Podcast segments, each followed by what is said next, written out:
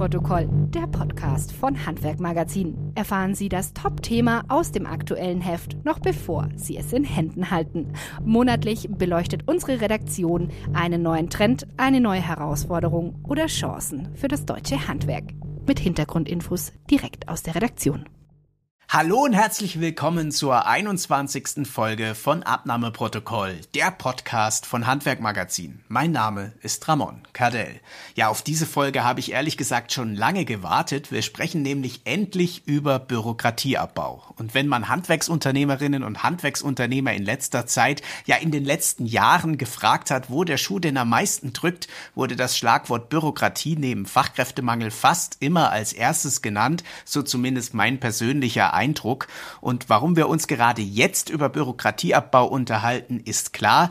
Die Politik will nun nach dem Regierungswechsel, dass das Thema endlich Fahrt aufnimmt, die Erleichterungen auch in der Praxis spürbar sind. Bei mir ist jetzt meine Kollegin Ulla Fahnschleder. Ulla, du hast dich ja für die Titelstory der Mai-Ausgabe ausführlich mit dem Bürokratieabbau beschäftigt. Welche Vorschläge liegen denn konkret auf dem Tisch? Ja, lieber Ramon, das ist in der Tat so. Vor allem die Grünen im Regierungstrio haben sich das Thema Bürokratieabbau ganz fest auf die Fahnen geschrieben. Denn eines muss man auch wissen, nur mit weniger Bürokratie sind Energiewende, Klimaschutz und auch die Krise in der Ukraine überhaupt handelbar. Mhm. Es wurde tatsächlich bereits viel Vorarbeit geleistet damit das Thema jetzt überhaupt Fahrt aufnehmen kann. So hat zum Beispiel der Normenkontrollrat in Baden-Württemberg eine Studie in Auftrag gegeben, gemeinsam mit Bäckerhandwerk und baden-württembergischem Handwerkstag, um zu sehen, wie viel Bürokratie ein Betrieb heute leisten muss. Und herausgekommen ist, 12,5 Stunden wöchentlich sind die Betriebe damit beschäftigt. Das ist ganz schön viel. Und da die Bäcker so vehement und nachdrücklich über die Bonpflicht gestöhnt haben, hat sich der Normenkontrollrat das Bäckerhandwerk für seine Studie ausgesucht. Im Detail wurde jede noch so kleine und lästige Pflicht erfasst und auf Verbesserungsoptionen geprüft. Und herausgekommen sind 20 Vorschläge, die das Handwerk generell entlasten würden. Etwa könnte man statistische Meldepflichten entschlacken, Dokumentationspflichten ob Kühlung oder Reinigung, Arbeitsschutz oder Arbeitszeiten deutlich herunterfahren oder Behördenschreiben ganz trivial einfacher formulieren. Aber das sind nur einige der 20 Punkte. Am Ende habe ich ein bisschen versucht mitzuschreiben. Fangen wir vielleicht gleich mal äh, mit einem der häufigsten Beschwerden an. Wie soll denn die Behördenschreiben und Formulare verständlicher werden? Wie sollen die übersichtlicher werden? Ich kann es mir im Moment noch nicht so ganz vorstellen. Das ist in der Tat spannend und wird wohl ein evolutionärer Prozess werden. Die mhm. Baden-Württemberger wollen die einfache Sprache als Teil von Studiengängen und Fortbildungen in der Verwaltung etablieren. Sie möchten die Behörden untereinander zu mehr Zusammenarbeit animieren. Das könnte etwa heißen, dass Behörden einheitliche Schreiben herausgeben, die leicht verständlich sind. Auch eine zentrale Informationsplattform für Betriebe wäre denkbar, auf der Chefs die Vorgaben für ihr Gewerk zentral abfragen können. Und ganz wichtig in diesem Zusammenhang ist natürlich das Once-Only-Prinzip, was so viel heißt wie Betriebe sollten Informationen gegenüber Behörden nur noch einmal übermitteln und nicht für diverse Stellen vorhalten müssen, womöglich auch noch zu unterschiedlichen Zeiten. Was auch noch vielen Unternehmern wehtut, ist ja die Arbeitszeitdokumentation bei geringfügiger Beschäftigung. Da muss ja massiv Buch geführt werden, um nicht in Teufels Küche zu kommen. Wie kann die Politik denn da reagieren? Wie kann da angesetzt werden? Ja, hier könnte die Politik etwa in einem Bürokratieentlastungsgesetz 4 die Schwelle zur Dokumentationspflicht der Arbeitszeit auf 2000 Euro brutto für den Mindestlohnsektor erhöhen. Die Baden-Württemberger Studie schlägt auch vor, Arbeitszeit, die bereits in Dienstplänen erfasst oder in Verträgen dokumentiert ist, gar nicht gesondert dokumentieren zu müssen. Zudem wäre auch eine monatliche Dokumentation viel einfacher, als jede Woche Arbeitszeiten aufzuschreiben. Förderung für die Einführung digitaler Zeiterfassungssysteme würden natürlich ebenfalls weiterhelfen. Ja, bleiben wir noch bei den Mitarbeitern. Äh, neben der Arbeitszeitdokumentation, die du ja gerade beschrieben hast, nervt Unternehmerinnen und Unternehmer auch die Arbeitsschutzdokumentation. Wie kann man denn da die Bürokratie zurückfahren, ohne gleich natürlich die Sicherheit zu gefährden? Oh ja, da sprichst du ein wirklich wichtiges Thema an. Wie man der baden-württembergischen Bäckerstudie entnehmen kann, müssen die Bäcker nämlich tatsächlich Gefährdungsbeurteilungen vorhalten und dabei zum Beispiel mutterschutzrechtliche Aspekte aufgreifen, selbst wenn die Tätigkeit von einem Mann ausgeübt wird. Das ist ja. natürlich völlig unsinnig. Daher plädieren die Bäcker dafür, die Gefährdungsbeurteilung nur anlassbezogen zu erstellen, also in dem Fall, wenn die Tätigkeit von einer Frau ausgeübt wird. Auch wären Ausfüllhilfen und Mustervorlagen bei der Anfertigung für die Betriebe total hilfreich, die von allen Behörden gleichermaßen anerkannt werden. Denn da gibt es auch noch sehr unterschiedliche Vorgaben. Also, wenn ich das zusammenfassen darf, ist es natürlich auch immer eine Abwägung zwischen Sinn einer Sicherheitsmaßnahme und Bürokratie. Ich möchte dich jetzt nicht zu allem abfragen, aber was natürlich noch sein muss, ist die berühmte Kassenbonpflicht. Ulla, du kannst dich erinnern, wir haben uns ja schon mehrfach darüber unterhalten. Ich erinnere mich da an einen Bäcker, der Krapfen mit Kassenbons aus Zuckerguss verkauft hat. Wie kann man denn da endlich von der Zettelwirtschaft wegkommen? Umweltfreundlich ist das ja äh, auch nicht gerade. Diese Belege sind ein Riesenärgernis nach wie vor für alle bargeldintensiven Betriebe. Kaum ein Kunde will den Bon mitnehmen, das wissen wir von uns selbst. Der Beleg, im Übrigen auf Thermopapier gedruckt, landet mhm. meistens im Restmüll des Betriebs, was ja auch überhaupt nicht nachhaltig ist. Und dieser Abfall schlägt dann auch noch auf die Kosten für die Müllentsorgung ein echtes Drama. Kein Wunder, dass Bäcker und Metzger bei Einführung der Belegausgabepflicht total Alarm geschlagen haben. Aber du fragtest ja, wie man die Betriebe entlasten könnte. Und da gibt es tatsächlich zwei Möglichkeiten indem es eine Bagatellgrenze für die Belegausgabe gibt. Die Rede ist hier von 10 Euro. Ab dieser Grenze würde dann überhaupt ein Bon fällig. Frankreich prüft das gerade in einem Pilotverfahren. Die deutschen Politiker lugen sehr gespannt nach nebenan, wie sich diese Vorgehensweise dort in der Praxis bewährt. Eine Riesensorge ist, dass dadurch Einnahmen an der Kasse vorbei zunehmen könnten, was mit modernen Registrierkassen, die ja inzwischen vorgeschrieben sind, eher unwahrscheinlich ist. Aber diese Sorge äh, treibt Politiker eben nach wie vor um.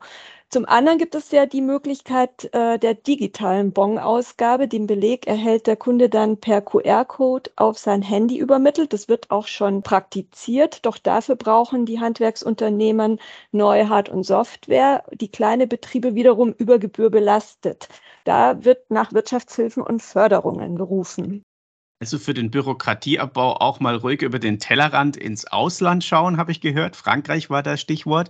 Äh, bei all dem, was wir jetzt besprochen haben, frage ich mich immer, wir sind ja jetzt nicht am Anfang in Sachen Bürokratieabbau. Wie ich gelesen habe, gibt es ja seit 2015 mittlerweile schon drei Bürokratieentlastungsgesetze. Und trotzdem habe ich und die meisten Chefinnen und Chefs sicher auch nicht gerade das Gefühl, dass die Bürokratie weniger geworden ist in unserem Land. Eher im Gegenteil. Was sagst du dazu? Jammern wir etwa da einfach zu viel?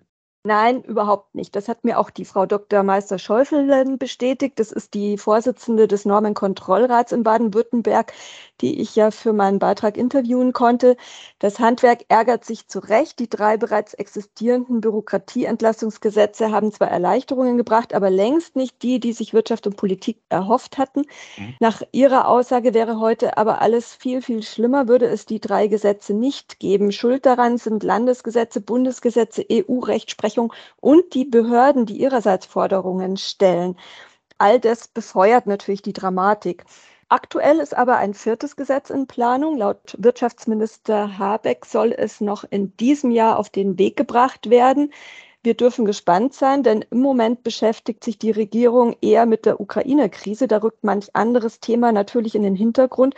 Offiziell halten sich die Ministerien mit Details aktuell noch zurück, aber ich konnte in einigen Punkten doch recherchieren, wie so ein Gesetz aussehen könnte. Zum Beispiel wäre zu nennen die Einführung äh, der bereits genannten Bagatellgrenze für die Belegausgabepflicht, die Anhebung der Schwelle für Kleinbetragsrechnungen von 250 auf 300 Euro, die Anhebung des Schwellenwerts für die Bestellung eines Datenschutzbeauftragten von 20 auf 100 Beschäftigte.